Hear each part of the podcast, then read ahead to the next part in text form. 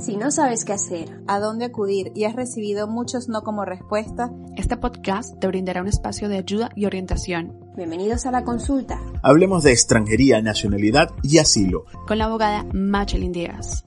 Hola, ¿qué tal? Soy Machelin Díaz, abogada especializada en extranjería, nacionalidad y asilo acá en España. Y en este nuevo formato de podcast quiero compartir con ustedes todas las historias que ustedes tienen para contarnos, por lo cual les sugiero y les exhorto a todas las personas que quieran formar parte de un episodio de podcast para que nos cuenten todas las barreras para poder obtener la residencia, la nacionalidad o el asilo. Escríbenos ya sea en privado a los teléfonos que aparecen en la descripción de este episodio o por un mensajito diciendo que quieres participar y quieres que te hagamos una entrevista. Bueno, este episodio de podcast trata sobre una consulta que hemos recibido a través de nuestro formulario de consulta gratuita en mashlindias.com, que muchos de ustedes pueden, ir, pueden ahí escribirnos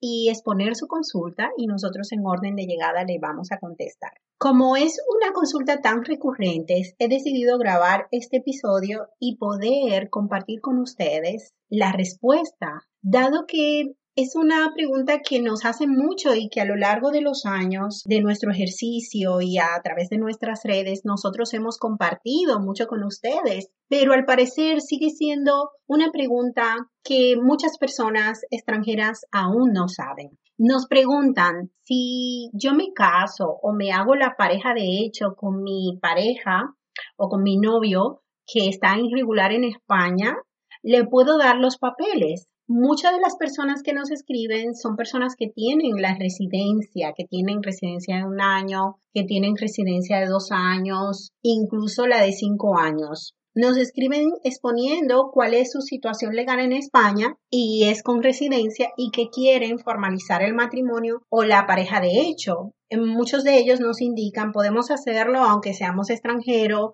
podemos hacerlo aunque mi pareja esté irregular, podemos hacerlo aunque mi pareja no esté empadronado en España, en algunos casos también. Bueno, la respuesta puede variar en función de muchos factores, por el cual nosotros siempre sugerimos de que si quiere que se valore su caso de manera personalizada y tener información que nosotros consideramos relevante y que a lo mejor para ustedes no es relevante y no, no la facilitan, yo les recomiendo que hagan la cita para la consulta y creo que así podemos ayudarle mejor. Las personas que se encuentren en España con una residencia de un año, de dos años o una residencia incluso de cinco años, sí pueden casarse en España o pueden hacer pareja de hecho, eh, cumpliendo los, los, requisitos que exija la comunidad autónoma donde se encuentren. Sí pueden hacerlo si cumplen esos requisitos de pareja de hecho, por ejemplo, independientemente incluso en algunas comunidades de su situación legal de la pareja. Lo que sucede es que aún nosotros, haciéndonos pareja de hecho o casándonos,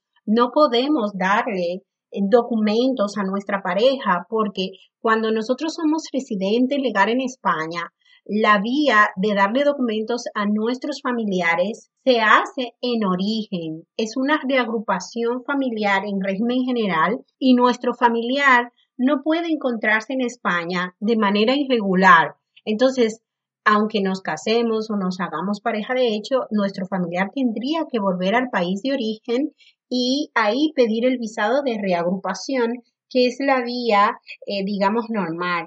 La reagrupación es un proceso complejo que se requiere una serie de requisitos como trabajo estable de seis meses, nómina de seis meses, vivienda adecuada y, eh, y evidentemente demostrar el vínculo, que ese vínculo no es obligatorio que sea un vínculo de aquí de España, es decir, que te hayas casado aquí o que te hayas hecho pareja de hecho aquí en España. Puede ser de tu país de origen sin ningún problema. Entonces, como normalmente esa, esa respuesta conlleva de que nuestra pareja vuelva al país de origen, pues no suele ser la opción más buena para nosotros porque va a conllevar que nos separemos de nuestra pareja que está aquí.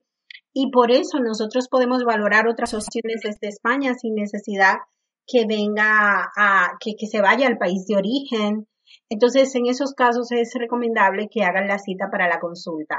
Gracias por compartir este nuevo episodio de la consulta Hablemos de extranjería, nacionalidad y asilo. Recuerden suscribirse en nuestro canal de YouTube y comenzar a escucharnos por eBots, Apple Podcasts y Spotify. Hasta el siguiente episodio, un saludo.